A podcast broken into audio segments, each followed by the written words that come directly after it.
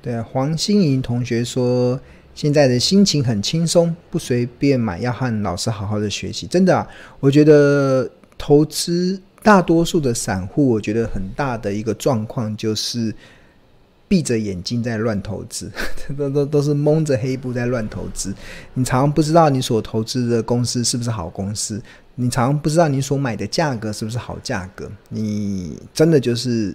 把股市当赌场了，所以真的会非常辛苦。然后再加上，如果你市场又有很多似是而非的论点，你常常会有很错误的一些投资的节奏了。所以这个把这个节奏调整回来，我相信你的投资就会海阔天空。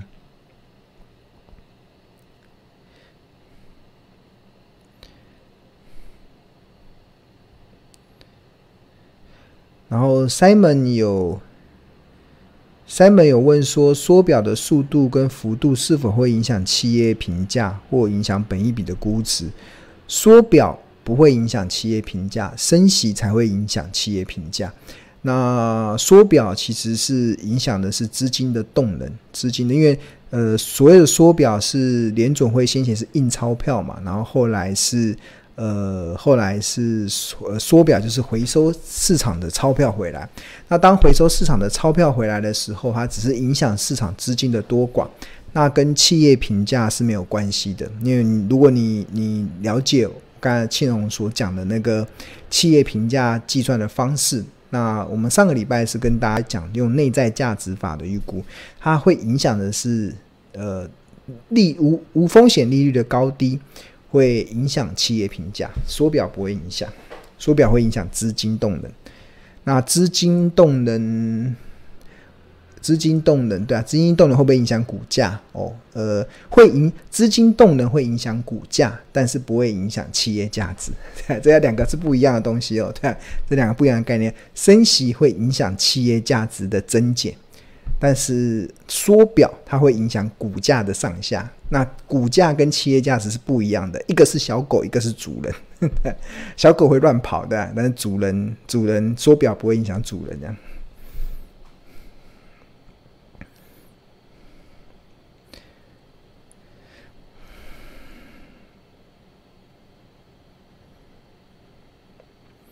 然后有同学问说，标股金 APP 跟投家日报会合在一起活动吗？目前是没有，我们去年有办过了，那目前是没有考虑，因为这是两家不同的公司，一个是商业周刊的集团，投家日报在商业周刊的集团发行，它是它是出版社，国内最大的一个呃财经的一个媒体。那另外一个标股金 APP 是一家一一家软体公司，所以这个是不一样的公司。那目前是没有考虑合办。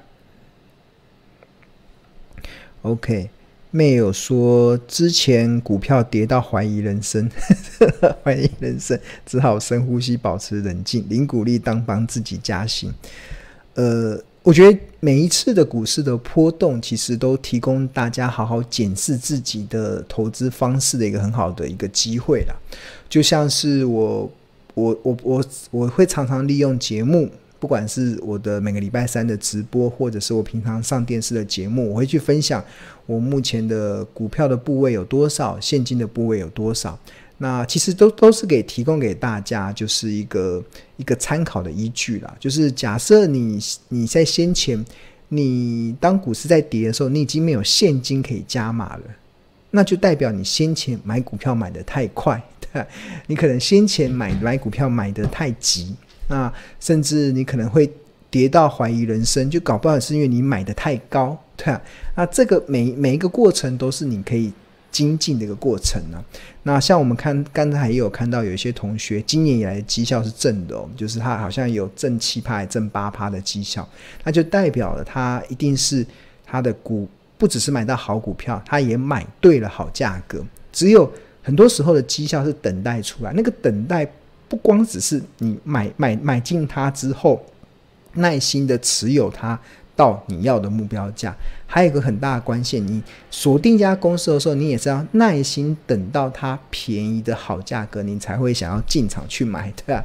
你不要看到一家公司你就乱乱跳下去买，那不管价格，那你当然就很容易追在凯子价，追在昂贵价的时候，那你的获利就会受到很大的影响。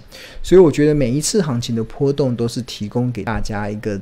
精进的空间，就好好检讨自己，因为我认为投资是一辈子的事，就是你把投资这件事情好好的学会之后，它就可以帮你去创造，创造你一个未来财富自由的一个更多的可能性跟选择，对啊，所以我觉得那是一个很值得学习的一个方式。所以，呃，跌到怀疑人生，就可能是你先像这波跌三千点，我不会怀疑人生啊，我只会我。说说实在的，我现在的心情是觉得我还没买完呢，怎么就开始涨了？对啊，对啊，就是诶，我还有三成的现金还没用诶，对啊，怎么开始有些股票都已经涨上去了？对啊，我没有怀疑人生，我只是觉得啊，有点懊懊没有懊悔啦，就觉得呃，就心境不一样。所以，如果当你会怀疑人生的时候，就表示你先前的方式可能需要做一些调整。那不要气馁，其实每一次的波动都是提供你。在学习、在精进的一个过程啊，对啊。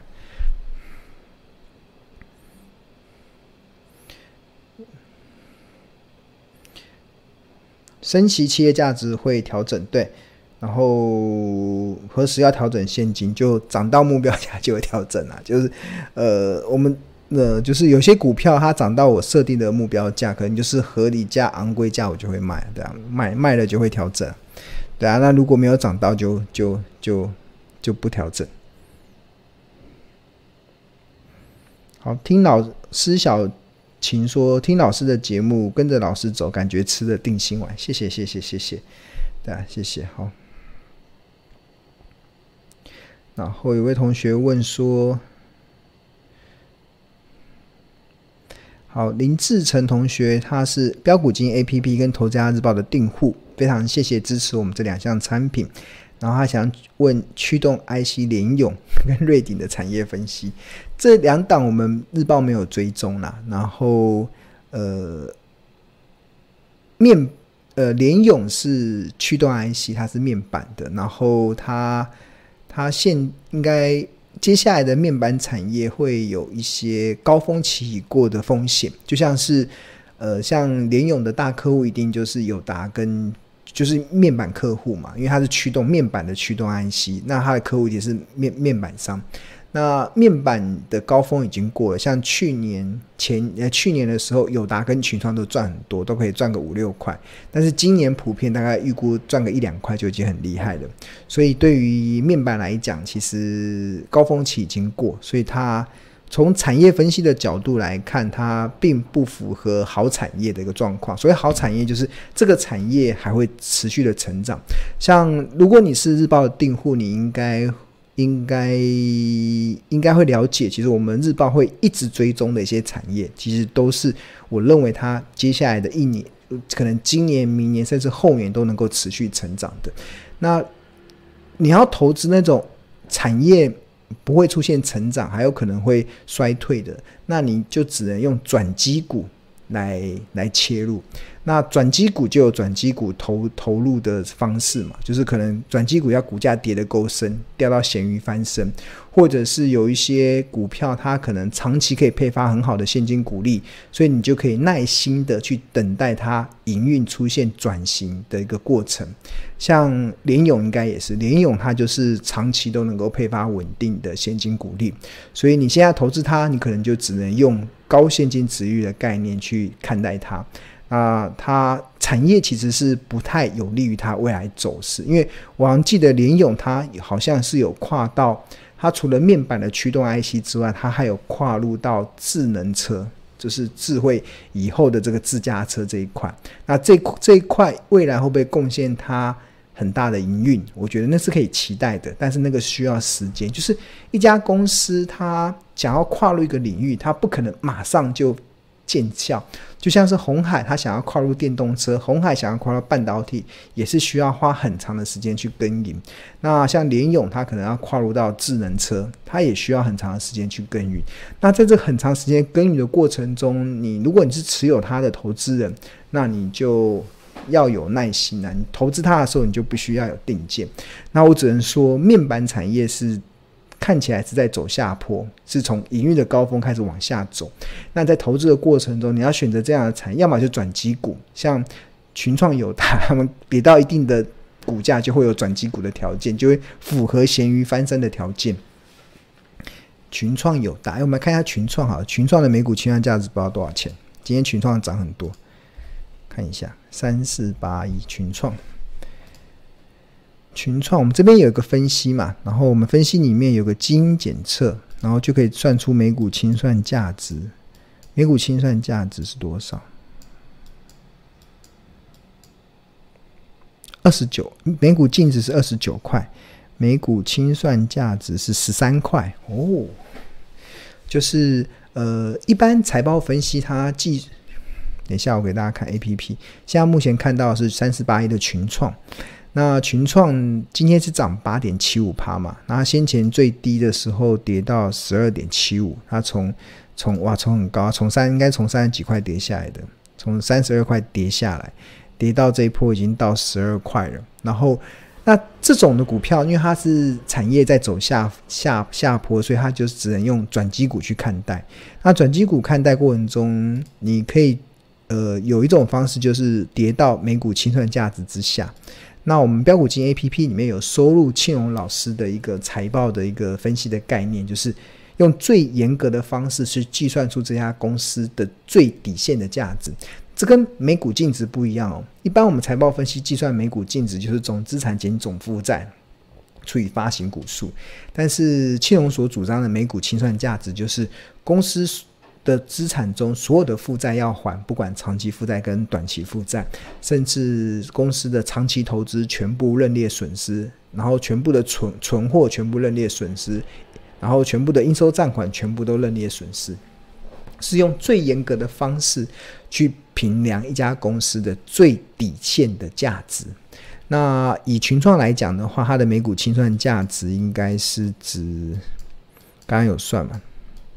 值十三点四五元，所以低于这个价值以下，它就被低估了，就会被严重低估了，对吧？所以它这一波反弹上，就是你可以投资转机股嘛，那那个逻辑就会不太一样，对啊？逻辑会不太一样。那联勇的部分可能就要用殖利率的角度去看，因为我记得联勇的殖率应该是蛮好的。看一下联勇代号是三零三四嘛，对，联勇。联咏的财务，它的股利是，它近十年的平均股利是十三块，然后近十年的殖率是五趴，这个五趴还不够高的，如果要转机的话，要到七趴啦，就近五年就要到七趴，对啊，它近五年就是你可以把五十一十加哦，差不多，它今年会配发五十一块，配发五十一块股利，那蛮高的，那它填息的几率。近十年填息率是百分百，百分百。所以你如果投资联永的话，它营运要起来，可能需要很长，有一段时间的。那那你就只能用现金股利的概念去看待它，这样。好。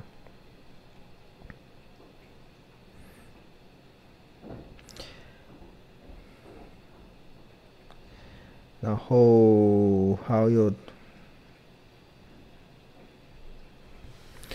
然后有 Wendy 问说：“大成钢河流图最右边颜色块很窄，什么意思？”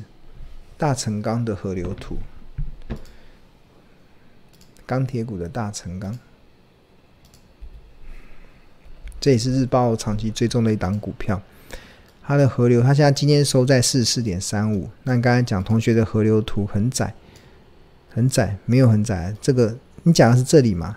这里是很正常，因为它这个会按照时间去波动啊。因为现在才刚公布完第一季，所以这个很窄是指说它的才刚公布嘛。因为五月中旬才公布完财报，然后河流图就依序最新的财报去更新。那会很窄是因为只有只只有几天而已嘛。你到六月份就开始变宽了，七月份会更宽。这就一个就是一季嘛，一个就是一季，一个就是一季。好。